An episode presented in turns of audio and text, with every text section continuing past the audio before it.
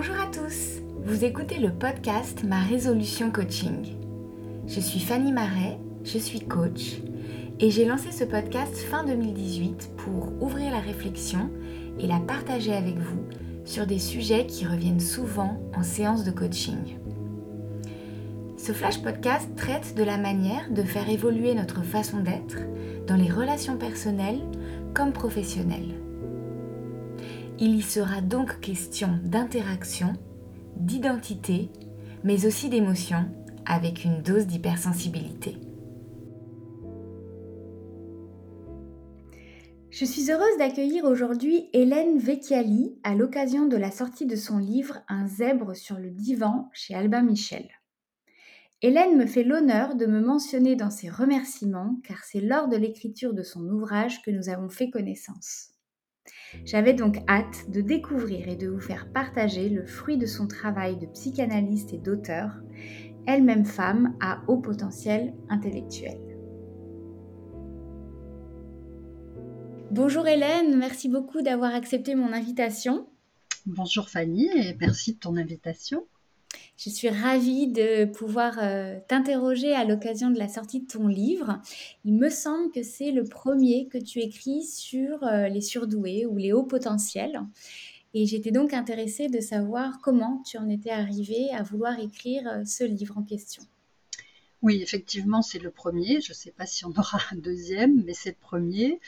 Bah, qu'est-ce qui est à l'origine de cette écriture? Je pense qu'il y a deux éléments tout d'abord un élément plus général qui est le fait que j'ai lu, vu et entendu euh, tellement de choses sur la surdouance qui était un fardeau, une calamité, un poids, que ça rendait malheureux, etc., que ça m'a donné l'envie de, rectifier cette croyance parce que c'est pas du tout ce que je pense. Et puis le deuxième point, ça me concerne directement parce que pour ma part, cette surdouance m'a sauvé ma vie psychique comme pour les deux personnages des livres. Donc j'avais vraiment envie d'écrire là-dessus. Oui, on a Sylvie et on a Henri, tous deux euh, assez différents dans leur euh, trajectoire et pourtant il y a aussi beaucoup de similitudes. Comment tu les définirais, ces deux euh, zèbres, comme tu les appelles? Eh bien, donc Henri est un zèbre complexe, hein, c'est-à-dire que c'est un petit garçon qui ignorera sa surdouance jusqu'à l'âge adulte. Il aurait pu d'ailleurs euh, ne jamais s'en rendre compte. Et dès son enfance, en raison d'une enfance malheureuse, euh, et également parce qu'il se rend compte qu'il est différent, il va se recroqueviller sur lui-même, et puis va mettre un couvercle sur ses hautes capacités afin de passer sous les radars et d'essayer d'être comme tout le monde. En revanche, Sylvie, elle, c'est une enfant qui est euh, surdouée laminaire, c'est-à-dire qu'elle a été euh, repérée dès la maternelle comme précoce et euh, elle, est, perçue comme le cliché de la parfaite HPI et son entourage peut même supposer qu'elle va parler cinq langues à deux ans, passer le bac à 12 et être présidente de la République à 15. Donc c'est vraiment deux personnages différents, mais qui ont en commun une enfance euh, difficile. Et tu as décidé euh, de faire exister à travers les âges et aussi sur un divan euh, de psychanalyste. tu as été toi-même psychanalyste pendant des années que tu peux nous expliquer comment tu euh, interfaces finalement ce monde de la psychanalyse avec la découverte de la surdouance? Parce que ce n'est pas une relation que l'on fait toujours systématiquement. Je veux dire par là que euh, on entend euh, de temps en temps que finalement faire une psychanalyse pour un surdoué n'est peut-être pas la thérapie la plus adaptée. Qu'est-ce que tu en penses toi de ce point de vue? Pour un zèbre qui est en souffrance, moi je crois au contraire que la psychanalyse serait euh, la mieux adaptée parce que justement il y a une, intelligence euh, et une rapidité euh, qui permettrait de, creuser plus profond, à condition de faire ce travail avec ce que j'ai nommé comme dans mon livre un zébrologue c'est-à-dire un psychanalyste qui est lui-même au potentiel intellectuel pour justement arriver à comprendre euh, ce qui se passe et arriver à détricoter ce qui est des, problématiques de l'enfance et ce qui est des, problématiques ou euh, ce qui devient problématique euh, à cause de la surdouance. Je veux dire par là que lorsqu'il y a une enfance difficile, eh bien, les émotions sont décuplées du fait de la surdouance. Oui, je pense que là, on est au cœur hein, du sujet de ton livre, c'est-à-dire la distinction entre un côté traumatique et euh, des singularités inhérentes au potentiel ou à la surdouance. Euh, on entend un petit peu aujourd'hui euh, des voix s'élever euh, pour expliquer que finalement l'hypersensibilité, par exemple, qui peut être un trait de la surdouance, est soit issue des traumas, soit est innée. Alors, il peut y avoir finalement des deux, hein, c'est-à-dire que cette sensibilité élevée peut s'exacerber suite à un trauma. Euh, mais c'est intéressant justement de voir, toi, que tu prends ce point de vue-là pour essayer de distinguer le côté trauma et le côté surdouance. Quelle différence fais-tu finalement entre euh, euh, cette enfance douloureuse pour Sylvie et pour Henri et le fait que leur surdouance les ait ou non aidés à certains moments de leur vie? Alors c'est vrai que ce détricotage n'est pas forcément facile à faire. Cependant, euh, les manques affectifs, les, traumatismes réels sont faciles à déceler. Et ce qui est sûr, comme je le disais tout à l'heure, c'est que la haute sensibilité a décuplé toutes les émotions négatives liées à cette enfance difficile. Mais pour en revenir au tri, euh, dans mon livre par exemple, je montre en quoi l'enfance douloureuse d'Henri et de Sylvie a entraîné pour l'un, pour Henri, euh, de la nostalgie et pour l'autre, pour Sylvie, de la mélancolie et je décris justement cette nostalgie et cette mélancolie et en quoi, pour tous les deux par exemple, ça leur a donné le goût de sauver les autres sans s'impliquer affectivement. C'est-à-dire que pendant qu'ils sauvent les autres, eux, ils peuvent faire l'économie euh, d'un investissement affectif, ce qui les arrange bien parce qu'ils ont euh, vis-à-vis des liens affectifs euh, bah, une grosse difficulté à les percevoir comme positifs puisque leurs premiers liens avec les parents ont été défectueux. En revanche, ce qui serait plutôt de la surdouance, eh bien, ça serait euh, l'ennui, la recherche constante de solutions, la volonté de penser par soi-même, la haute conscience euh, des problèmes existentiels comme la mort, la maladie, la solitude. En tout cas, ce qui est certain, c'est que par-dessus tout, euh, je voulais rendre hommage à tous ces hauts potentiels intellectuels, heureux ou malheureux d'ailleurs, parce qu'ils possèdent une haute résilience. Donc euh, c'était vraiment quelque chose d'important pour moi. Est-ce que tu peux nous parler un peu plus de cette notion de résilience? Parce que il y a aussi des écrits qui nous expliquent que finalement, les personnes euh, très sensibles, comme les personnes à haut potentiel, ont dans un premier temps presque une absence de résilience parce qu'ils sont touchés de plein fouet par tout ce qu'ils vivent et que dans un second temps, en effet, ils sont en mesure finalement de se relever euh, de euh, très grandes difficultés. Alors, je, pense, moi, euh, tout le contraire. je pense que, bien sûr, les émotions bousculent, bien sûr, l'environnement peut être très préjudiciable, mais justement, nous avons en nous, grâce à ce surinvestissement intellectuel, un excellent tuteur de résilience. C'est-à-dire que euh, la résilience, on sait qu'elle fonctionne parce que euh, on a à l'extérieur euh, quelqu'un qui va être ce qu'on appelle donc un tuteur de résilience qui va nous accompagner. Ça peut être un voisin, un curé, un psy, un ami, mais que c'est grâce à ça, grâce à ce tutorage, qu'on va pouvoir se redresser et rebondir. En revanche, moi, ce que je crois, c'est que les hauts potentiels intellectuels grâce à ce surinvestissement intellectuel, ils ont en eux, nous avons en nous notre propre tuteur de résilience. Et ce qui est bien, c'est qu'on le transporte partout avec nous.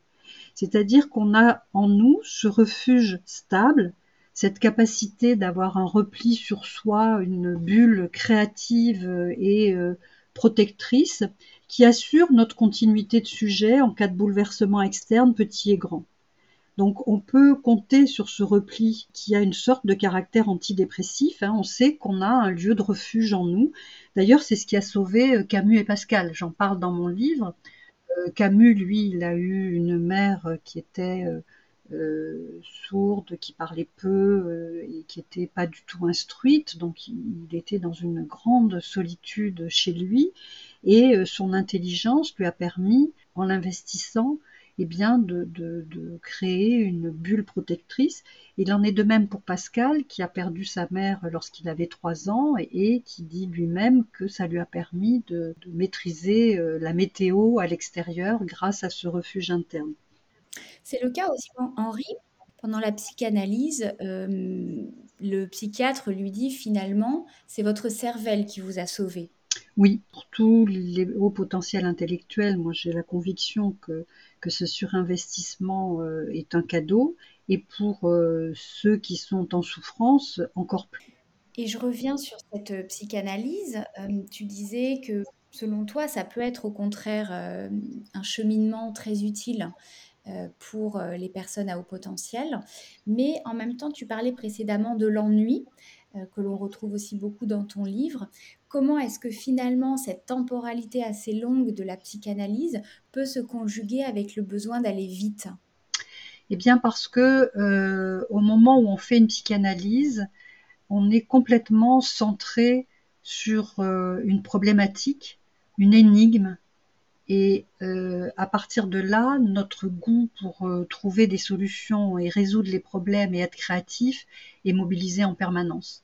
Donc pas une demi-seconde, on s'ennuie parce qu'on est en, constamment en recherche de solutions, de compréhension, de creuser, d'aller faire des liens, de repérer les liens.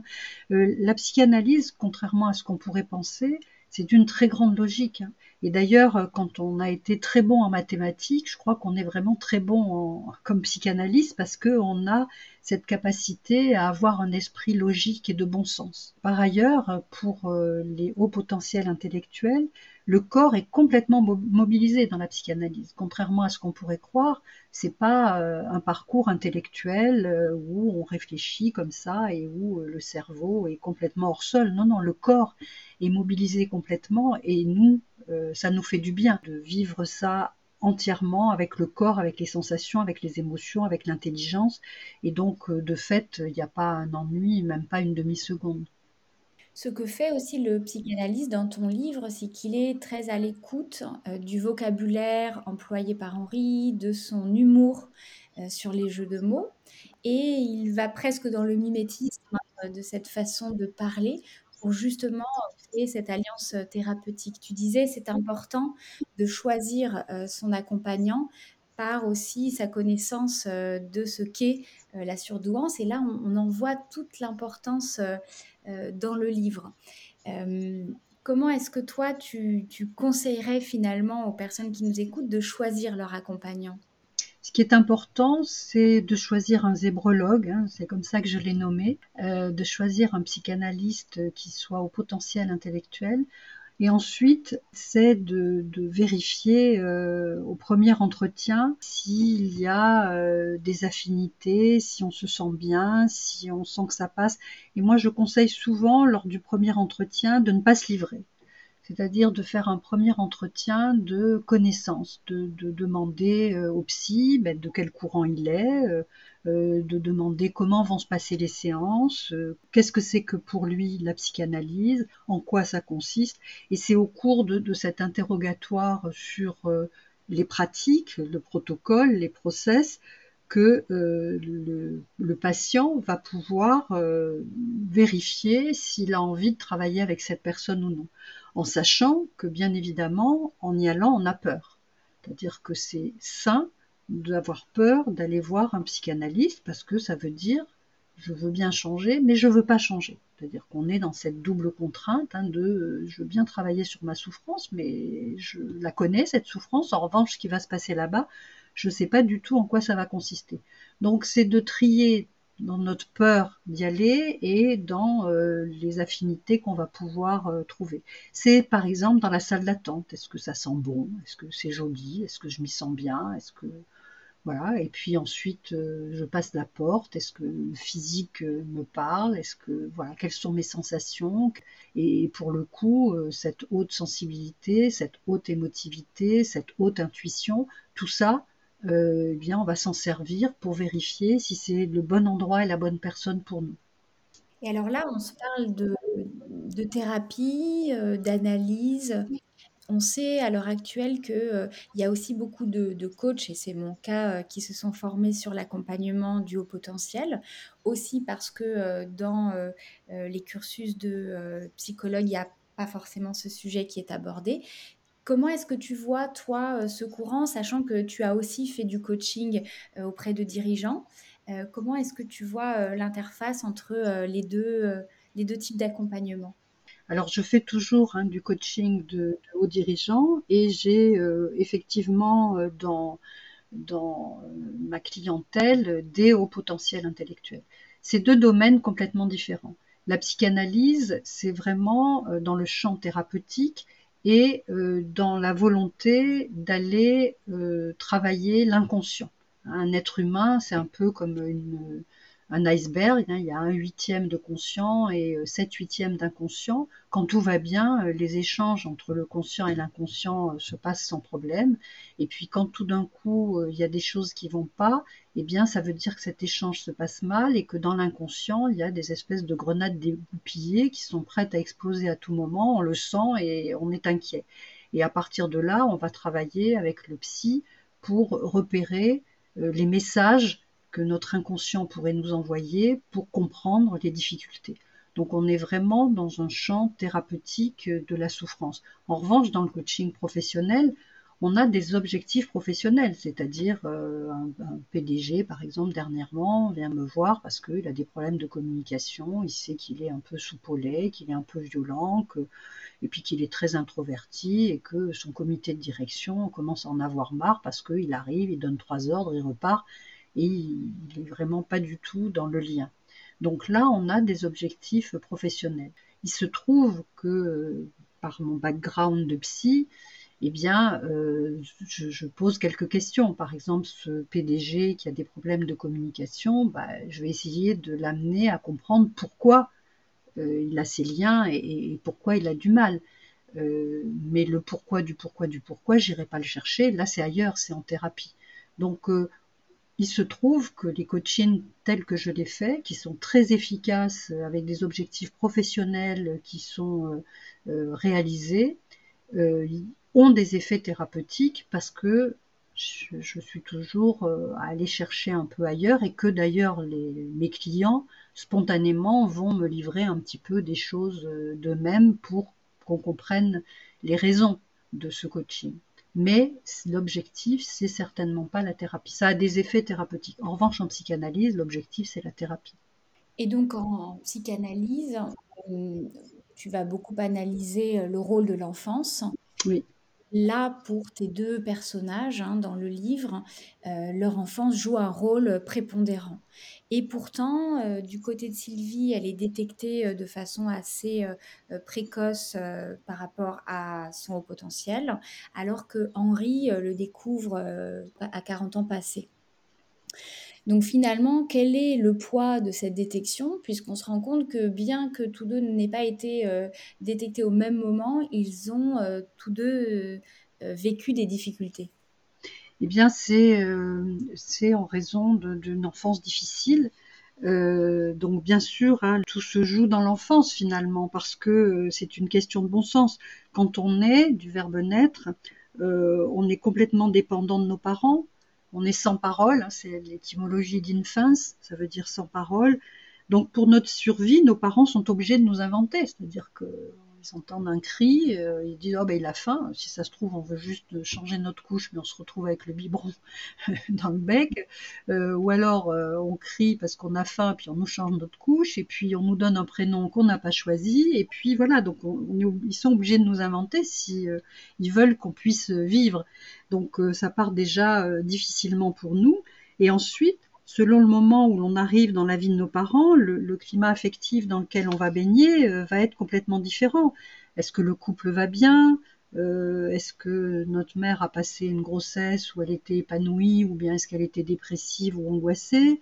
Est-ce qu'on a été désiré? Est-ce que c'est un enfant, heu, qui a été attendu, comme le messie ou au contraire, est-ce que c'est un «accident» entre guillemets? Heu, est-ce qu'on a été désiré fille ou est-ce qu'on a été désiré garçon? Est-ce qu'il y a eu une déception parce qu'on était fille alors qu'on attendait un garçon ou inversement?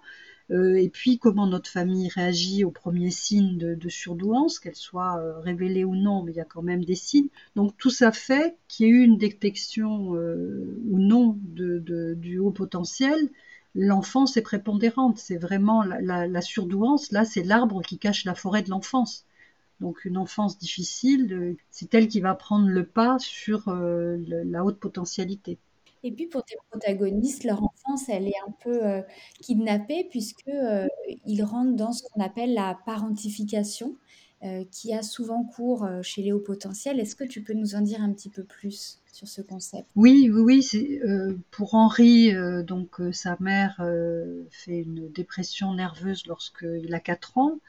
Et à partir de là, fils unique, il voit sa mère qui est plus du tout opérationnelle. Hein, je parle de deuil blanc c'est-à-dire qu'elle est présente absente, elle est présente physiquement mais absente euh, psychologiquement. Et puis le père euh, vit très mal cette dépression et se montre assez euh, violent et en, retrait par rapport à l'éducation de son fils. Et donc très vite Henri comprend qu'il va pouvoir compter que sur lui. Et au fur et à mesure qu'il grandit et qu'il perçoit euh, inconsciemment, mais il se rend compte qu'il sait beaucoup de choses et que quand il en parle, ça dérange son père, eh bien, euh, il va se dire, euh, bah, il va falloir que je protège mon père et que je protège ma mère, parce que dans cette famille, ils sont vraiment déficients. Et d'ailleurs, à un moment, Henri dit, je suis né vieux. Mm. Euh, et, ça, c'est quelque chose qui va le marquer toute sa vie. De son côté, Sylvie est la troisième enfant euh, d'une fratrie donc de trois, et au moment où elle arrive, où sa, mère est enceinte d'elle-même, elle voulait divorcer. Donc, bien évidemment, euh, cette troisième enfant arrive et elle n'est pas du tout désirée par la mère. Et eh ben, elle empêche le couple de divorcer parce que c'est trop tard, là, le troisième enfant, donc elle va être perçue comme voilà, une, empêcheuse de tourner en rond et euh, ça va être euh, difficile pour elle d'être dans cette famille dont elle va vite se rendre compte que c'est la seule qui a conscience de ce qui se passe, qu'elle a des parents qui, sont en souffrance aussi et elle va elle aussi être dans une logique de protection de tout le monde et de, de se mettre en position de parent alors que c'est une enfant et que c'est pas son rôle. Oui, elle se rend même compte qu'en fait, grâce à elle, parfois, il y a comme un rapprochement qui se fait entre ses parents. Donc, euh, elle s'en rend compte et puis elle l'utilise presque, elle le, elle le fait jouer pour que de nouveau les, les parents se rapprochent. Il y a une autre anecdote qui m'a plu aussi chez Henri, c'est quand euh, il rêve euh, du grand-père, oui, du grand-père paternel. Et ça lui fait faire un cauchemar et elle, il n'ose pas le dire à son père de peur de le perturber encore davantage donc il prend sur lui. Oui, effectivement, hein, très tôt, donc euh, je me souviens plus de l'âge, je crois que c'est 6 ans, où il rêve que le, père de son père donc est décédé. Il pleure, son père vient dans la chambre, il lui dit qu'est-ce qui t'arrive, et Henri a très tôt conscience que euh, ben, s'il dit à, son père, parce qu'il ne mesure pas la différence entre le rêve et la réalité, hein, cet âge-là, s'il dit à son père que euh, son grand-père paternel est décédé, ça va faire de la peine à son père, et donc il protège son père au-delà de tout, puisqu'il sait la punition attendue. effectivement, euh, quand il refuse de répondre, son père lui dit mais Tu pleureras pour quelque chose, et il lui donne une fessée. Et donc là, c'est aussi, euh, comme tu dis, la, parentification poussée très loin, puisqu'elle est même dans la protection mm. d'une émotion négative que son père pourrait avoir. Sylvie, de son côté, va se transformer en enfant paratonnerre, c'est-à-dire que elle va multiplier euh, les, difficultés pour que ses parents, dont elle perçoit qui, euh, quand ils parlent d'elle, eh bien, ils se rapprochent et ils sont complices parce qu'ils n'arrivent pas à gérer cet enfant euh, pour laquelle la scolarité est compliquée puisqu'elle va trop vite et que les enseignants sont un peu débordés. Et donc, elle va multiplier les difficultés pour justement faire grandir la complicité euh, entre ses parents autour d'elle. Hmm. Et Henri, pour le coup, euh, il va reproduire un peu ce schéma dans sa vie sentimentale, euh, puisqu'il va à chaque fois tenter de sauver les compagnes qu'il rencontre. Oui, il a, il a vu combien sa mère était en souffrance et combien il avait échoué à, redonner vie à, cette femme dépressive et donc, euh, dans sa vie affective, eh bien, il va au début hein, de, sa vie affective d'adolescent et d'adulte, il va tenter par tous les moyens de réanimer ses compagnes. Là où il avait échoué enfant, il va essayer de le réparer à l'âge adulte en, faisant des répétitions, hein, et jusqu'à ce qu'à un moment, il se rende compte que bon, faut aller y travailler parce que ça peut plus durer. Oui, c'est en thérapie qu'il commence à faire la différence finalement entre le fait de sauver et le fait d'aider. Oui, c'est-à-dire euh, soutenir, aider et, pas sauver euh, à la limite même contre le gré des gens et, surtout contre leurs demandes. Et ça, c'est un apprentissage qui fait pendant la thérapie. On sait tous que euh, c'est au moment de ces apprentissages qu'il y a vraiment des choses qui bougent, des choses qui vont nous ouvrir finalement à une façon différente de faire les choses quels autres apprentissages, selon toi, ils font tous les deux? Qui font que finalement euh, leur surdouance euh, euh, devient quelque chose de chéri et d'accepté. Ils apprennent dans la relation à l'autre à, être à l'écoute, à pas faire de, de, psychanalyse sauvage, à pas vouloir sauver sans qu'il y ait une demande, et euh, à utiliser beaucoup leur humour, à se servir de l'humour pour plus de complicité. Et puis euh, pour Henri, puisque je, ne donne des éléments euh, psychanalytiques de la psychanalyse d'Henri que d'Henri, pas de Sylvie, et Henri va également découvrir la nécessité pour lui de tuer le père. Euh, c'est-à-dire de se départir de l'emprise massive de son père sur ses décisions, sur sa vie, sur euh, l'expression utilisée par Freud, c'est tuer le père, euh, tuer du verbe tuer, pour ensuite tuer plus loin EES et le père, c'est-à-dire devenir lui-même son propre père et prendre des décisions sans être impacté par l'image paternelle, l'image du commandeur. Est-ce que c'était ça, l'objectif aussi du livre, c'est-à-dire de souligner que malheur n'est pas forcément l'équivalent de la surdouance, que ça peut être le cas et il y a des choses qui se travaillent du coup autour de ces souffrances, mais qu'il y a aussi certains au potentiel qui sont très heureux.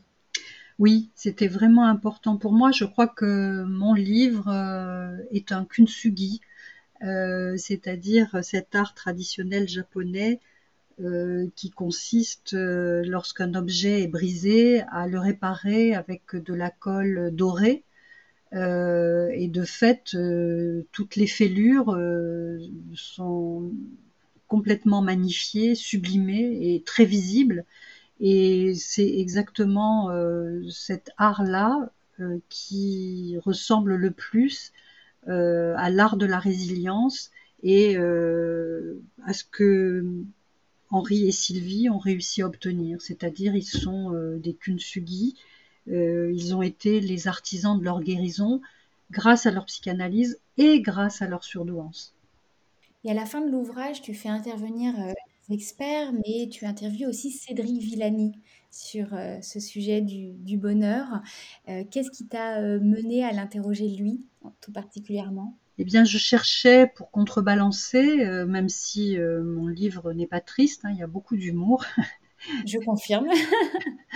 Euh, d'ailleurs, j'ai été interviewée chez Laurent Ruquier hier aux grosses têtes et j'étais un peu inquiète en me disant qu'est-ce que ça vient faire mon livre chez les grosses têtes? Et en fait, j'ai pu raconter des blagues que Henri avait pu faire et ça les a bien fait rire. Euh, Cédric Villani, eh bien, euh, j'allais dire c'est un peu le hasard. Je cherchais donc un surdoué heureux pour témoigner en fin de, livre et il se trouve que j'ai un ami euh, comédien, Yannick Debain, qui est un ami très proche et qui a fait partie de la liste de Cédric Villani aux élections municipales de Paris. Et donc, il a contacté Cédric Villani. Moi, j'y croyais pas du tout. Et, Cédric Villani a été adorable en acceptant l'interview et en se livrant vraiment. Et, c'était un moment euh, hors du temps qui était euh, très précieux. Mm. On était très honorés. À qui se destine finalement ce livre? Eh bien, euh, pendant l'écriture, de façon très égoïste à moi, euh, j'ai vraiment, euh, parce que j'ai fait un long parcours psychanalytique après une enfance très difficile, et, très tardivement, donc j'ai découvert à la fin, bien après mon parcours, mes deux tranches de psychanalyse, j'ai découvert cette haute potentialité. Et ça m'a permis de revisiter certains éléments qui restaient en suspens, mais qui n'étaient pas graves, comme je le disais tout à l'heure, l'ennui, euh, les pensées constantes, euh, la, haute créativité, euh, toujours trouver des solutions et tout ça, qui, qui était pas, douloureux tout ça, enfin sauf l'ennui peut-être, mais voilà, et je me disais tiens, j'ai pas pu tout comprendre. Et en fait, grâce à la surdouance, j'ai eu l'impression de, boucher des, petits trous comme ça, et, et c'était vraiment très précieux et très émouvant pour moi. Et donc voilà, cette écriture, ça a été une espèce de d'autre catharsis, euh, mais positive. Je l'ai vraiment écrit euh, dans la joie, ce livre. Euh, et ensuite, j'ai vraiment, j'avais vraiment à cœur de l'offrir à certains surdoués malheureux, et j'insiste sur le certain. J'ai tenu justement à mettre deux personnages et, et, à ne pas faire de généralité. Euh, mais je sais par, euh, expérience et par euh, oui dire et par les premiers retours que j'ai des lecteurs que pas mal de, surdoués malheureux se reconnaissent dans, ces difficultés d'enfance et de fait ça, leur, ça les aide pour trier. Par exemple, je donne l'exemple d'Henri qui rentre au restaurant qui, et quand on dit aux gens qui sont neurotypiques, bah, la pensée en arborescence et penser tout le temps, ça leur parle pas forcément. Et là, quand Henri rentre dans le restaurant et puis qui tout de suite il se dit euh, ah ben tiens, euh, euh, est-ce que je vais m'asseoir en face de la porte? Parce que dans le temps les gens se mettaient en face de la porte en craignant qu'il y ait une irruption. Puis en même temps, il voit un monsieur qui est assis tout seul, il se dit ah mais peut-être c'est quelqu'un qui est veuf. Et puis en même temps il se demande pourquoi une telle a commandé de la salade. Et puis euh, finalement elle dit non à un hamburger alors qu'elle veut perdre 2 kilos. Et puis pourquoi son copain veut du demande du vin alors qu'il veut arrêter de boire. Et puis en même temps il pense et je décris je décortique tout ça. Et, euh, j'ai euh, des amis qui sont pas au potentiel intellectuel et qui m'ont dit mais c'est incroyable l'enfance l'adolescence et l'âge adulte. J'ai pu rentrer dans la peau euh, du haut potentiel intellectuel. Hein. C'est vie ma vie. C'est tout d'un coup, j'ai mieux compris comment ça fonctionnait, j'ai mieux compris cette différence. Donc c'est vraiment euh, voilà pour tout le monde, au potentiel et, non au potentiel, pour que ça soit euh, plus clair et, plus fluide pour eux. Mmh. Et pourquoi, dans ce cas, ne pas avoir utilisé le jeu pour écrire ce livre? Ben, j'ai écrit le jeu, Henri dit jeu, du début jusqu'à la fin. il dit jeu, et, euh, et parce que euh, moi, je suis à la fois Henri et Sylvie. C'est-à-dire qu'on n'est même plus dans la schizophrénie, là, je sais pas comment ça s'appelle, quand on est trois et pas deux. euh, je voulais prendre du recul et, et, faire parler des personnages et me dédoubler en deux personnages pour voilà avoir plus de distance euh, et, j'ai trouvé ça un exercice très agréable à faire. En revanche, si j'avais été je, peut-être j'aurais, euh, ça aurait été plus dans le pathos ou peut-être euh, plus dans des pirouettes pour pas trop aller au cœur des choses. Tandis que là, j'avais tellement de distance que j'ai pu aller très loin dans, ce que j'ai voulu livrer. Hmm. Tu parlais des retours de lecteurs. Euh, et notamment de ceux euh, qui ne sont pas forcément au potentiel. Quels sont les retours euh, principaux des lecteurs au potentiel? Est-ce qu'il y a quelque chose de récurrent qui remonte? Oui, c'est très très émouvant. Vraiment, je ne m'y attendais pas. vraiment des, gens qui me disent mais je, viens de mieux comprendre parce qu'en fait la définition que je donne des, zèbres, hein, des hauts potentiels intellectuels est peut-être un petit peu originale parce que euh, j'explique, ça euh, tout le monde le fait, que ce n'est pas juste un QI, un quotient intellectuel, hein, que c'est pas un destin, mais pour moi c'est une intensité. C'est-à-dire qu'un haut potentiel intellectuel, c'est une intensité intellectuelle, émotionnelle, sensorielle, créative. C'est également une intensité dans les valeurs, dans l'incarnation des valeurs, la justice, la vérité, la sincérité, la loyauté. C'est également une intensité dans la conscience aiguë de, tous les problèmes existentiels, la mort, la maladie, la solitude. C'est également une intensité dans la capacité à penser par soi-même, à être hors norme et, euh, euh, d'avoir toutes ces intensités en même temps. C'est-à-dire quelqu'un peut dire ah bah oui alors je suis au potentiel, moi j'ai une grande euh, capacité émotionnelle. Ou l'autre peut dire ah bah je suis au potentiel, moi je suis chevalier blanc de la justice. Ou l'autre va dire ah ben moi je suis très créatif alors je suis au potentiel. Non, le haut potentiel intellectuel il a toutes ces intensités en même temps.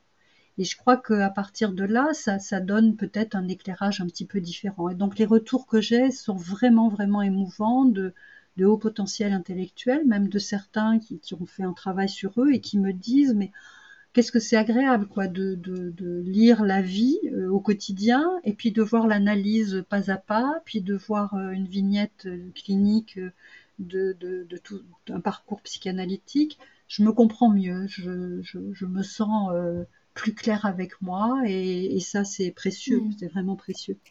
Tu parlais d'une certaine forme de, de lucidité par rapport à notre finitude et c'est vrai que l'angoisse de mort, elle revient euh, beaucoup dans le livre. Est-ce que finalement on vit mieux quand on a conscience de sa mort?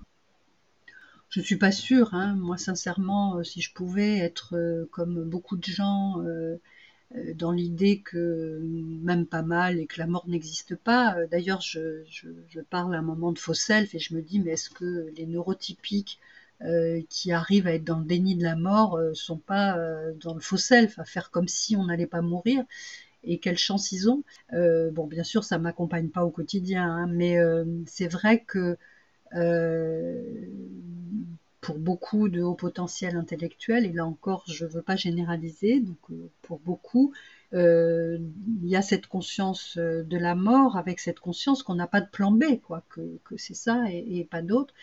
Est-ce qu'on vit mieux? Eh bien, peut-être que justement, grâce à ça, et là c'est une histoire d'inné et d'acquis et la poule de l'œuf, je n'en sais rien, grâce à ça, on a cette intensité-là, c'est-à-dire qu'on a l'intensité dans tout ce qu'on vit et que quand on fait une rencontre, on veut tout de suite connaître euh, ce qu'est l'autre euh, et qu'est-ce qu'il a dans les tripes. Et quand on va au cinéma, moi quand je vais au cinéma, je suis dans l'écran, je suis pas sur mon fauteuil. Et quand la lumière s'allume, je suis toujours étonnée de voir les gens se lever comme des diables dans les boîtes, là tout de suite. Moi, il faut que je revienne sur ma chaise, que je récupère mon cœur, ma tête, mes bras, mes jambes, que je respire et que, et que je sorte. Euh, donc, euh, cette intensité de rire, cette intensité de chagrin, cette intensité euh, sensorielle, cette intensité créative, tout ça fait que la conscience de la mort nous amène peut-être, enfin m'amène moi et puis mes deux personnages en tout cas, à vouloir faire de sa vie une odyssée. Mmh. Eh bien, je te propose de terminer cet entretien sur euh, ces, ces, belles phrases sur la force de vie. Je te remercie pour ton temps, Hélène. Merci à toi, Fanny. Merci beaucoup. À bientôt. À bientôt.